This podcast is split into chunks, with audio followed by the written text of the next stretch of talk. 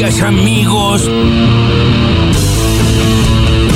El gobierno está garantizando que no haya desabastecimiento de ningún producto de primera necesidad y puede haber faltantes puntuales en alguna góndola, puede haber faltantes puntuales en algún supermercado o en algún comercio de cercanía, pero no hay faltantes masivas en ningún lado, ni hay ninguna situación que nos haga pensar que estamos en ninguna situación de, de desabastecimiento. De ninguna manera llevemos ese temor a la población porque eso no está sucediendo. En algunos casos hay maniobras especulativas y algunos que retienen esos productos para esperar poder venderlos a un mayor precio próximamente y eso es lo que estamos denunciando. Sumarse al, al ejército de los especuladores o de los codiciosos es realmente algo que están haciendo contra cada uno de los argentinos. A viejo. No se bancó más el quilombo político y casi maduramente se fue con un enorme grado de irresponsabilidad.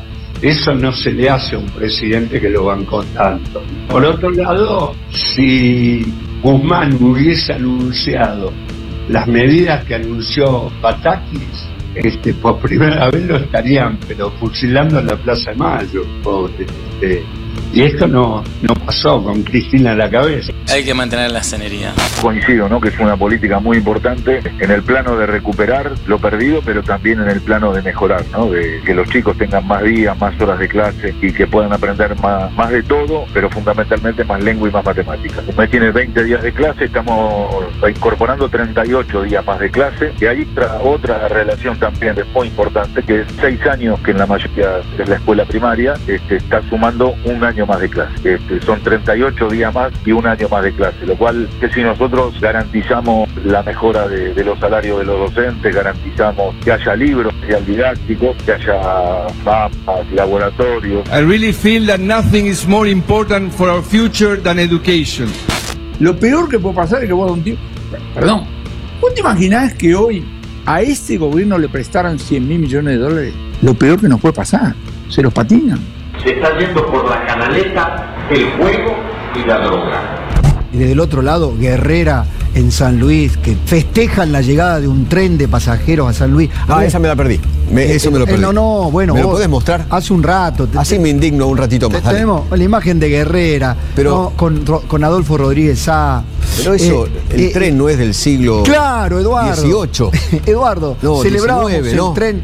Mirá, No, principio del 19. Oye, tan pelotudo, viejo. Waldo, me amenazaron al aire. Daniel Vila, que tiene un poder enorme, poder político. Un periodista argentino, en vivo, es amenazado y tengo que ir yo, sacarte al aire, pedirte, Exacto, por se llama- favor, se Waldo. llama- Se llama, debi- se llama debido proceso. En Cuba y en Nicaragua no pasa esto. Waldo, te vuelvo a preguntar, ¿no te hace ruido Sí. que haya amenazado a un periodista? Hay un montón de cosas que me hacen ruido. Me hace ruido hace dos años y medio a mí no ir a la, no ir a la TV pública, no estar invitado siendo presidente de la Pero estamos hablando de mí, si yo me llamara Viñaski o Lanata, te tirás de la ventana del Congreso, Waldo. Está acá, señores, Nico, la foca Guiñac. Lo que están viendo ahí es un puma. Hay un puma suelto en la costa atlántica, en Villa Gesell. Contra el operativo Desánimo, más buenas noticias.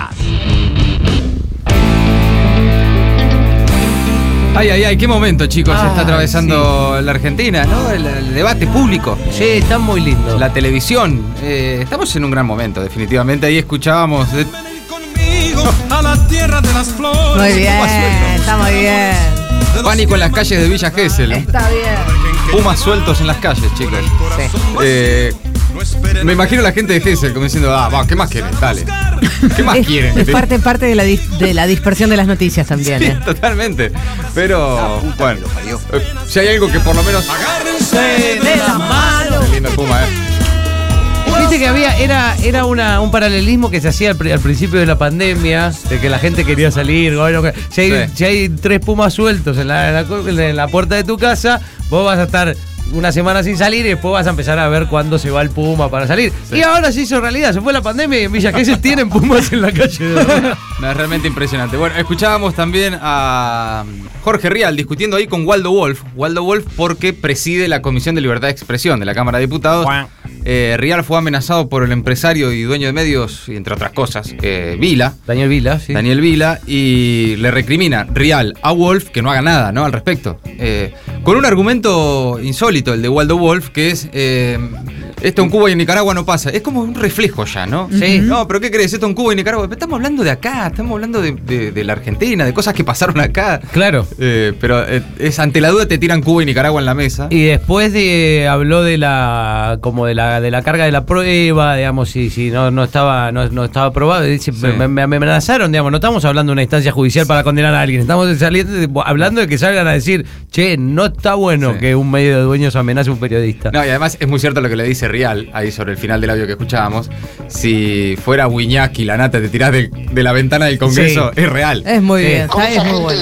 Sí. ¿Te acordás cuando durante el gobierno de Cristina, me acuerdo siempre de esto, eh, a Leuco le robaron una mochila en un café? Oh, sí. El ataque a la libertad de expresión, No, pues fue el riesgo democrático que atravesaba la Argentina porque le habían afanado una mochila. Y creo que, pará, una cosa terrible también. A Nelson Castro en un café le negaron un café. Ah, y eso cierto. era, ya era ese- el- vivir en, este, en dictadura prácticamente. Eh, pero bueno, eh, cosas- las cosas van cambiando también. Sí, es muy dinámico, dinámico, todo. es dinámico. Se reían Rossi y Feynman en la pantalla de C5N porque después de 30 años el tren vuelve a San Luis. Eh, les parecía muy gracioso esto, como de otro siglo, ¿no? Si Les el- parecía que no era para festejar. Sí, pero y además eh, que el tren. Que el tren del es, siglo claro, XVIII. es de otro siglo. No, sí. Eh, Se ese primer mundo que a ellos tanto les gusta, ¿no? Francesa, vos que conocés mejor. Sí. eh, eh, se Hay mueven- algún que otro Se tren. mueven bastante en trenes, algún- ¿no? Muchísimo. Sí, trenes que van muy rápido, obviamente también, otro tipo de trenes tal vez, pero eh, están bastante de, acuerdo en el primer mundo, por ponerlo en los términos que a ellos les gusta discutir, el- la utilización del tren. ¿no? Ni hablar. Aparte sí, yo, hasta que donde yo sé también existen de los otros trenes, digamos, Ajá. incluso siguen funcionando en Europa, digamos. y- Sí, sí, pero bueno, acá Pero no. eso los, los hizo reír. Bueno, todo eso entre las voces destacadas del día. Ahora las noticias, en maldita suerte. Los que esperan anuncios. Las organizaciones piqueteras movilizan a Plaza de Mayo y la UTEP al Congreso. La unidad piquetera reclama un bono especial de 20 mil pesos para trabajadores informales y jubilados, además de insistir en la reapertura de los planes Potenciar Trabajo. Por otro lado, la Unión de Trabajadores de la Economía Popular realiza una feria para reclamar la sanción de distintas leyes que promueve el sector bajo la consigna Tierra, Techo y Trabajo y además impulsan la creación de una empresa nacional de alimentos. Ayer los movimientos sociales alineados con el gobierno convocaron una marcha un plan de lucha que inicia el 20 de julio. Hubo más de 300 asambleas en todo el país. En Constitución se congregaron también la CTA Autónoma y también la Unidad Piquetera, que podrían sumarse a la movilización que cortaría las principales rutas del territorio nacional. Por la tarde ayer, Alberto se reunió en Casa Rosada con dirigentes que justamente promueven esta jornada de protesta. Lo del laburo registrado estaría costando un poco. El 60% de los puestos de trabajo generados en el último año son informales. Se crearon 356 mil puestos registrados contra 567 mil no registrados. En los últimos 12 meses hubo una leve mejora de la participación de los salarios totales sobre el producto, pero inferior a la creación de empleo. En el primer trimestre del año se crearon 924 mil puestos de trabajo asalariados, un crecimiento del 4,9% respecto del año anterior. Más máquinas prendidas. Sigue en aumento el uso de la capacidad instalada de la industria y tocó el mayor nivel en lo que va del año. Utilizó el 68,4% de su capacidad en mayo, buen número, una suba del 6,9% interanual y de casi un punto por encima de abril de este año. El indicador acumula 15 meses consecutivos al alza. En los primeros 5 meses del año acumuló una suba del 5,7% respecto del año anterior. Durante mayo, 15 de las 16 divisiones de la industria manufacturera presentaron subas interanuales. Avanza, pero lento. Segmentación de tarifas. El gobierno confirmó que entrará en vigencia recién en el mes de agosto. La portavoz presidencial adelantó que será un trámite sencillo y que se publicitará para que todos y todas se enteren. Una braquita automática de subsidios y la inscripción podría realizarse durante los próximos dos meses. La segmentación prevé tres niveles de usuarios. Beneficiarios de la tarifa social, los que pasarán a pagar tarifa plena y en el medio quienes podrán mantener los subsidios. Si viajás, agárrate. El gobierno sumó un recargo del 10% sobre el dólar turista para gastos con tarjeta. A partir de hoy, la alícuota del dólar solidario para viajes y gastos en el exterior pasará del 35 al 45%. El otro impuesto del dólar turista, el impuesto país, se mantiene en 30%.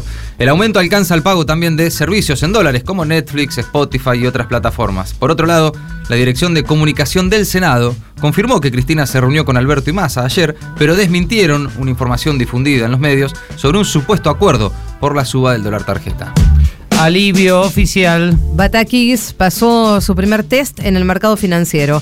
El gobierno captó 122 mil millones de pesos del mercado tras subir las tasas al 63,5% y ofrecer el seguro de salida a bancos. La operación contó con la ayuda del Banco Central y le permite a Batakis reducir los fuertes pagos previstos para fin de mes. Ayer el dólar paralelo subió un, eh, 11 pesos y alcanzó los 283, un nuevo récord nominal histórico. La brecha cambiaria con el tipo de cambio oficial mayorista se amplió entonces a más del 100%.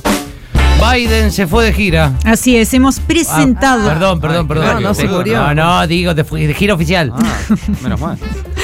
Bueno, no, se sabe, ¿no? Hemos presentado al liderazgo de Irán lo que estamos dispuestos a aceptar, dijo Joe Biden, en referencia al acuerdo nuclear. Esto fue en una conferencia de prensa conjunta con el primer ministro israelí, Yair Lapid, desde Jerusalén. El mandatario aclaró que estaba esperando una respuesta de Teherán, pero que no iban a esperar para siempre.